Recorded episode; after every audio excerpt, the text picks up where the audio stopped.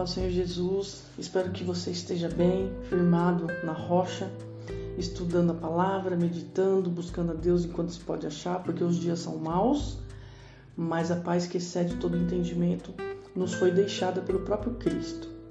E hoje eu quero compartilhar algo com você que está em Isaías, capítulo 21. Desde Gênesis, ali no capítulo 3, quando Adão e Eva, eles cometem o pecado da desobediência, né? Porque ali não existiam outros pecados, eles eram puros.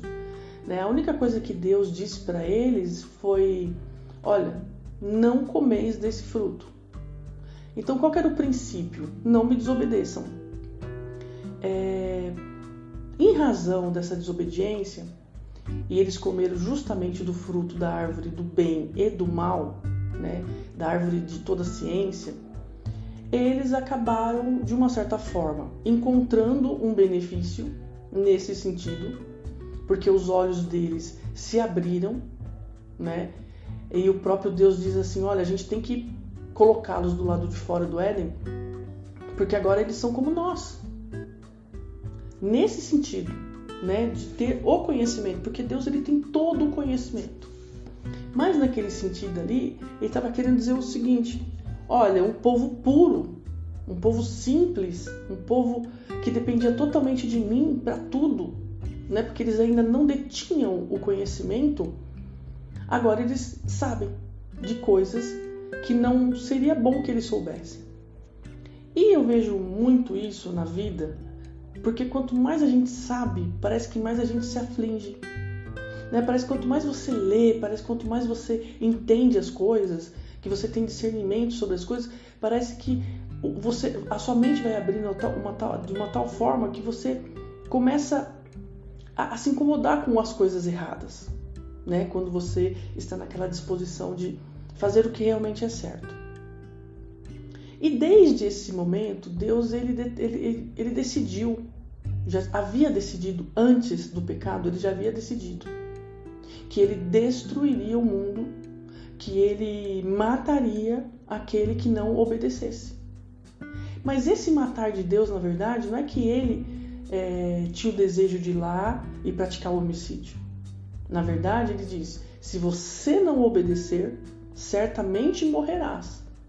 Deus não disse assim: olha, se você comer do fruto, se você pecar, eu vou te matar. Não, não é isso que Deus diz. Ele diz assim: se você pecar, você já está morto no seu pecado, no seu delito. Porque eu não sou um Deus assassino, eu sou um Deus que te dá vida. Então, desde sempre, Deus ele vem trabalhando esse princípio. Olha, eu vou enviar Jesus e o menino que vai nascer da Virgem, ele vai salvar o, o, a humanidade dos seus pecados. Porque essa humanidade ela já está morta nos seus delitos. Então eu vou enviar o meu filho e ele vai entregar vida para vocês. E quando Deus ele entrega Jesus para nós, ele também nos entrega para Jesus. Qual que é a questão? Jesus aceitou ser nosso, nosso Senhor, nosso Salvador, nosso Redentor, nosso sacrifício perfeito, é, o Cordeiro substitutivo. Ele aceitou. Qual que é a questão? Nós aceitamos? Porque muitas vezes nós dizemos assim: ah, mas eu já aceitei Jesus. Mas aceitou mesmo? Porque às vezes a gente casa, se envolve em relacionamentos e a gente, num primeiro momento, diz que aceita, né? Aquela pessoa. Mas quando a gente começa a ver os, os pontos contraditórios, parece que toda aquela aceitação vai por água abaixo. Né? Quando a gente começa a se deparar com as diferenças do outro, parece que essa aceitação ela simplesmente se dissipa e vai embora, levada pelo vento, como uma folha solta de uma árvore. E Jesus não, quando ele olha os nossos defeitos, ele ama mais. Por quê? Porque é esse amor dele que nos constrange e é esse amor dele que nos leva para mais perto do Pai.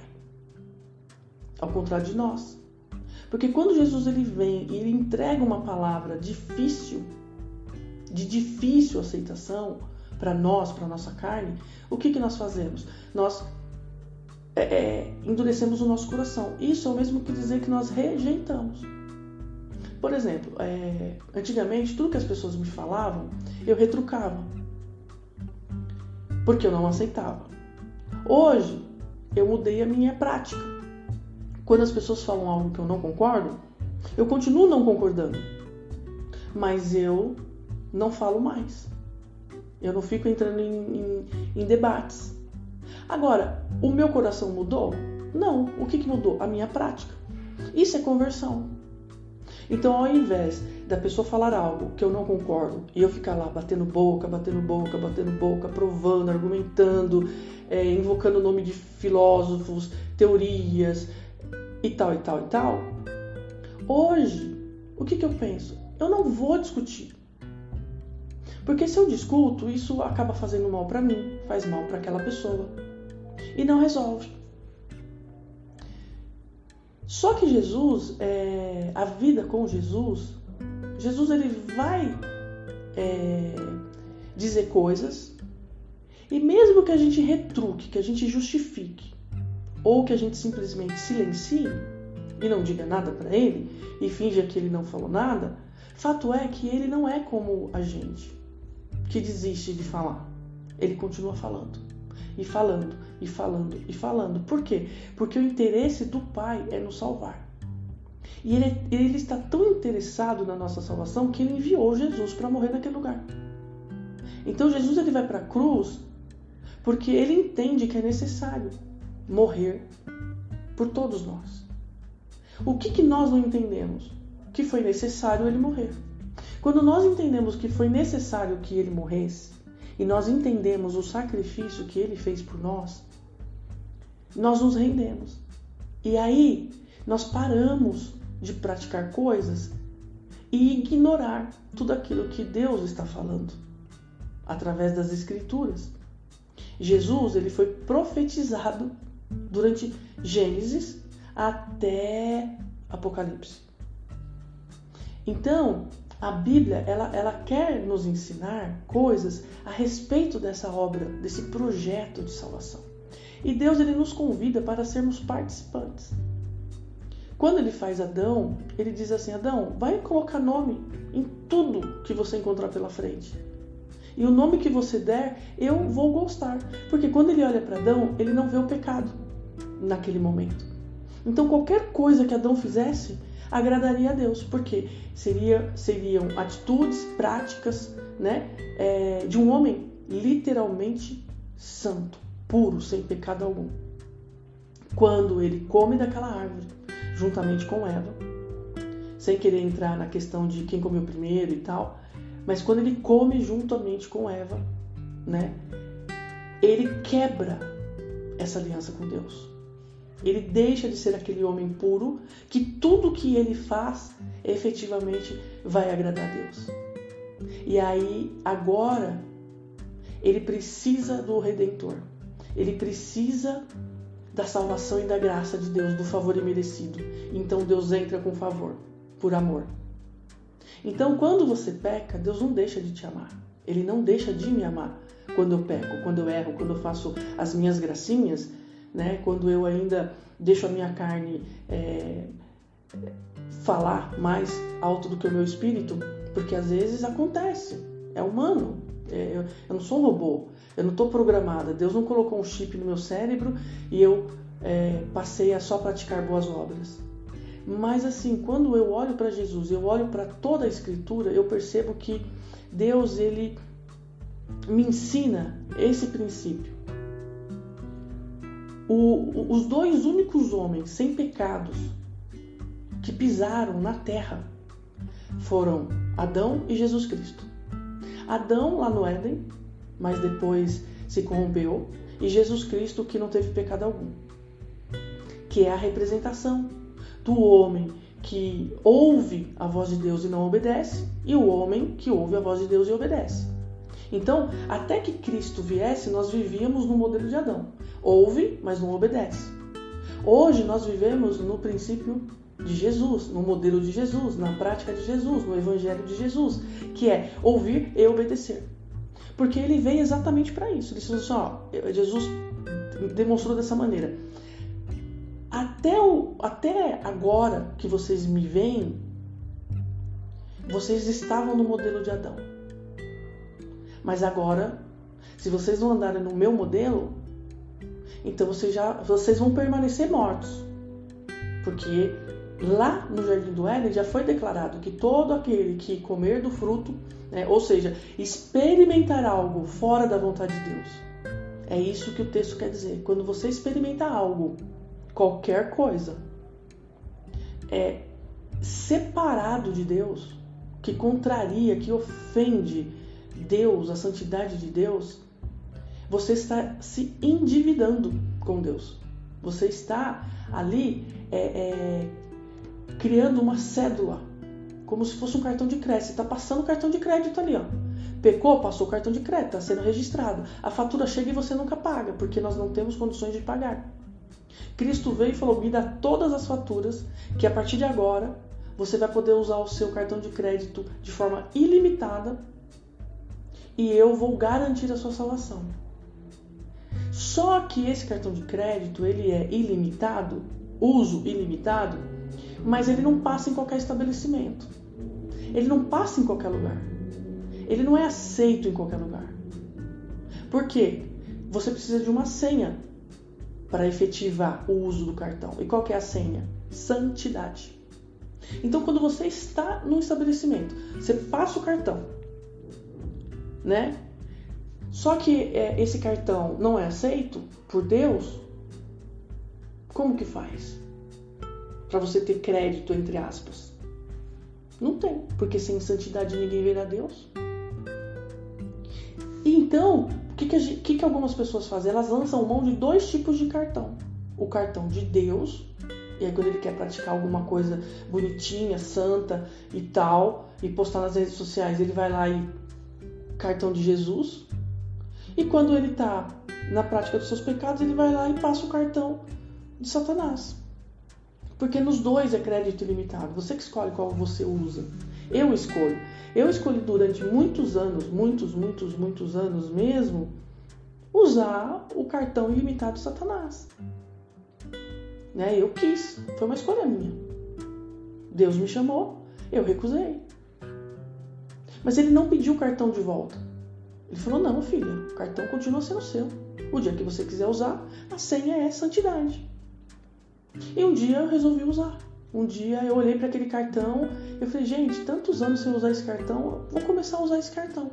E só que para usar aquele cartão, eu tinha tanta vontade de, de, usar aquele cartão. Sabe quando você compra uma roupa nova, você não vê a hora de ter um evento para você poder inaugurar aquela roupa? Era assim. Eu olhava para o cartão de crédito de Jesus, eu tinha muita vontade de usar. Só que nos lugares que eu ia, não aceitavam aquele cartão. Então eu tinha que usar o outro cartão. O cartão de Satanás. Aquele ali é irrestrito, aquele ali passa em qualquer lugar, nos lugares mais esquisitos que você pode imaginar. Para as coisas mais esquisitas. Você pode comprar tudo que você quiser. Você pode comprar título, cargos, profissão, é, bens, é, coisas relacionadas à, à religiosidade, coisas relacionadas ao mundo, familiares, tudo que você imaginar, esse cartão de crédito te garante. Só que o cartão de Jesus não. Ele é ilimitado de uso restrito, só que ele tem uma senha muito específica: santidade.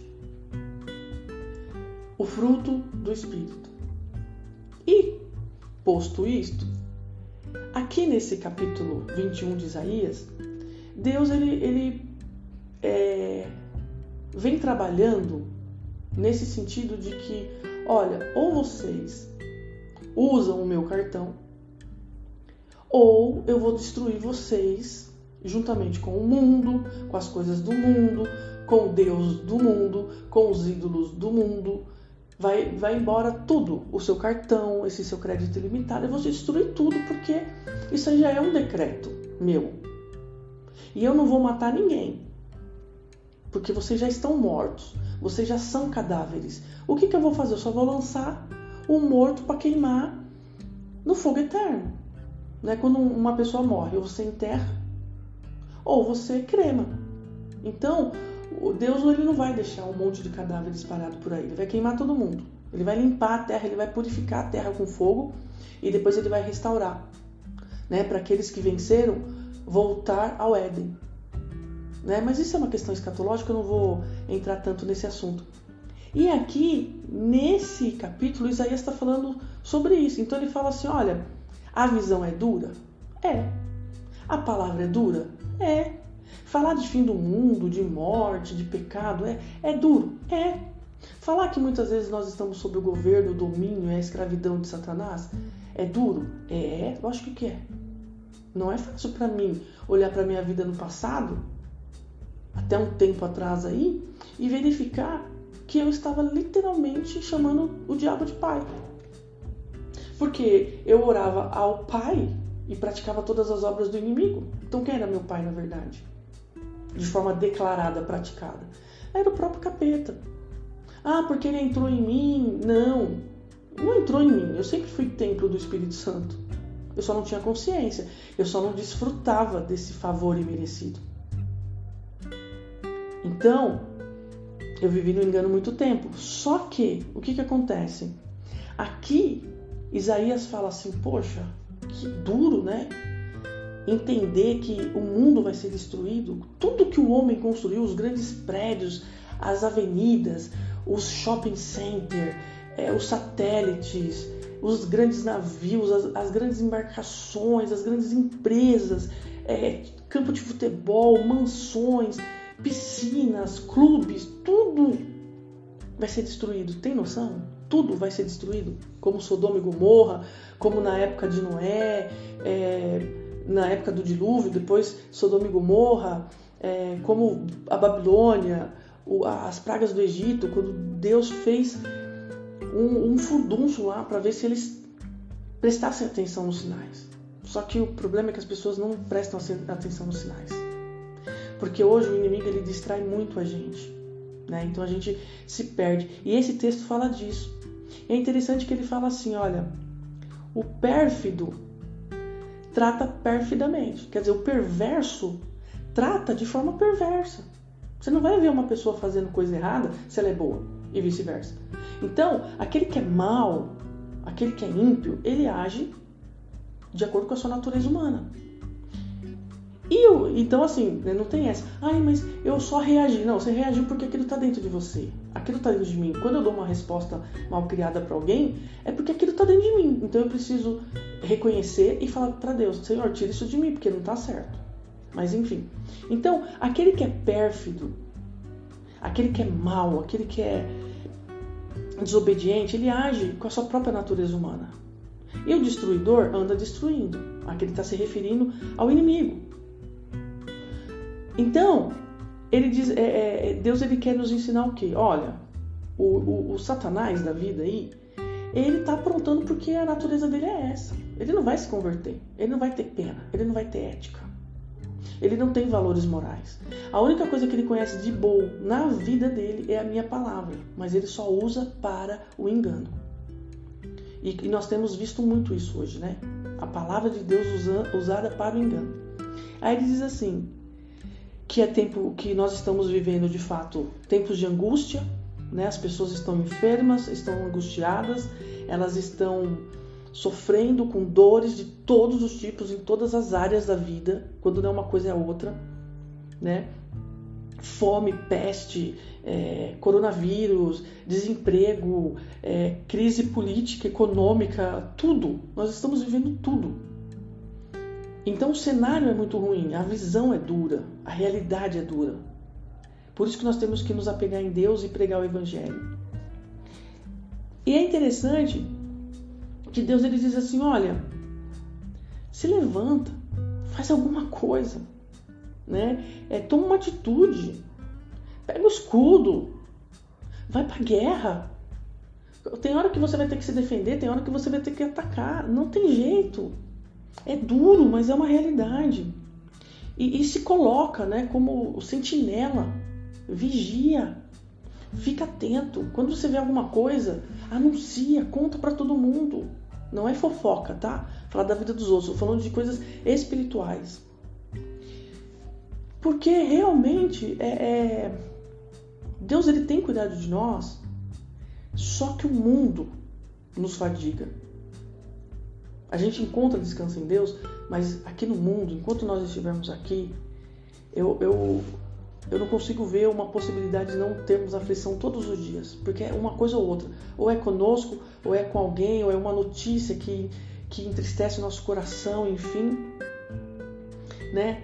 E, e algo assim que me chamou muito, muito, muito atenção mesmo é porque o mundo, né? Aqui ele está falando da Babilônia, mas assim, o mundo já está derrotado, já está vencido por Cristo. E nós temos que anunciar isso. Que o inimigo já, já está derrotado, que o mundo já caiu. Vai, caiu ele, todas as imagens de escultura, os seus deuses, os seus ídolos, tudo aquilo que pertence ao maligno e que o maligno vem colocando de uma forma muito sutil e as pessoas não estão se percebendo com esse negócio de imagem, de escultura, de idolatria. Não, mas não é idolatria, é só uma lembrança e isso. Gente, isso não é bíblico, então a gente tem que tomar cuidado porque o inimigo ele vem trabalhando inclusive na nossa religiosidade. Porque a gente pratica a religião e aí a gente fica com a sensação que tá tudo ok. Não tá. Se aquela religiosidade não tem amparo bíblico, nós estamos. É, porque o que é religião? É religar. Nós estamos religados a Deus, né? Nós fomos desligados pelo pecado, agora nós nos religamos por Cristo ao Pai. Se nós não praticamos coisas em Deus, nós não estamos ligados em Deus, porque João disse que o que ama o mundo odeia Deus, é inimigo de Deus. Quando nós praticamos coisas do mundo, nós estamos declarando diante dos céus e do inferno a quem amamos. Entende? E aqui, para terminar, ele diz assim: que é, algumas pessoas ali, né, diante daquela situação de guerra e de destruição, como um dia haverá, nós sabemos disso, e já está perto, creio eu, eles fugiam com pão, né? Cada um ali, eles acabavam é, fugindo com o pão. E no versículo 15 diz assim: Porque fogem diante das espadas, diante da espada nua, e diante do arco armado, diante do peso da guerra. Ou seja, tem gente que está fugindo com o pão. Pão, não estão entregando pão para as pessoas, não estão entregando alimento, não estão falando de Jesus. Por quê? Porque eles têm medo do peso da guerra. Então, muitas vezes, a gente sabe que se a gente pregar a palavra, nós, isso eu passo. Porque muitas vezes eu vou falar da palavra, aí eu vejo toda aquela movimentação e eu, ó, saio fora. Não dou conta de ficar. Eu penso que talvez o certo fosse ficar e, e batalhar mas eu realmente já pedi perdão a Deus porque algumas vezes eu sinto que eu não eu, eu vou acabar pecando e escarnecendo e escandalizando. Então eu tenho evitado algumas situações porque eu me conheço. Então eu não quero pecar, então eu, às vezes eu prefiro ficar enclausurada, enclausurada no meu cantinho. E aqui ele diz que as pessoas estão fugindo com o pão, ou seja, elas estão negociando o chamado Nesse contexto bíblico não, tá gente? Mas eu estou fazendo uma aplicação. Hoje em dia as pessoas elas não entregam mais o pão, elas não entregam mais o evangelho de verdade, porque é necessário que se pregue o que o povo quer ouvir. E aí você dá o pão requentado, pão amassado pelo diabo. Não tem aquele ditado popular? Ai, estou comendo pão que o diabo amassou. Por que você está comendo pão que o diabo amassou? Se você tem um, um Deus vivo que é o pão que, que te sustenta, que é o pão vivo que desceu do céu, pão fresquinho, direto do forno. Né? E o Espírito Santo é aquela manteiguinha que você passa assim, ó, que é a coisa mais gostosa. Aí com um cafezinho, né? Sem querer ser herege, né? Aquela trindade, né? O pãozinho, aquela manteiguinha derretendo e um cafezinho. Olha que delícia. É assim. Então a gente usa essas parábolas, né, para a gente poder ter um contexto aqui de aplicação. E aqui as pessoas, elas, infelizmente, elas estão negociando o chamado, elas estão negociando a palavra de Deus para entregar algo que o mundo quer. E aí a igreja não está transformando nada. A igreja não está transformando vidas. As pessoas pensam que tem paz, mas não tem paz. Não a verdadeira paz, que é de Jesus. Mas naquele dia, os valentes vão perecer, vão ser jogados no fogo eterno e que nós possamos nos posicionar para que a gente não tenha o mesmo destino. Então eu oro a Deus pela sua vida, que você possa se edificar Que Deus te abençoe. Amém.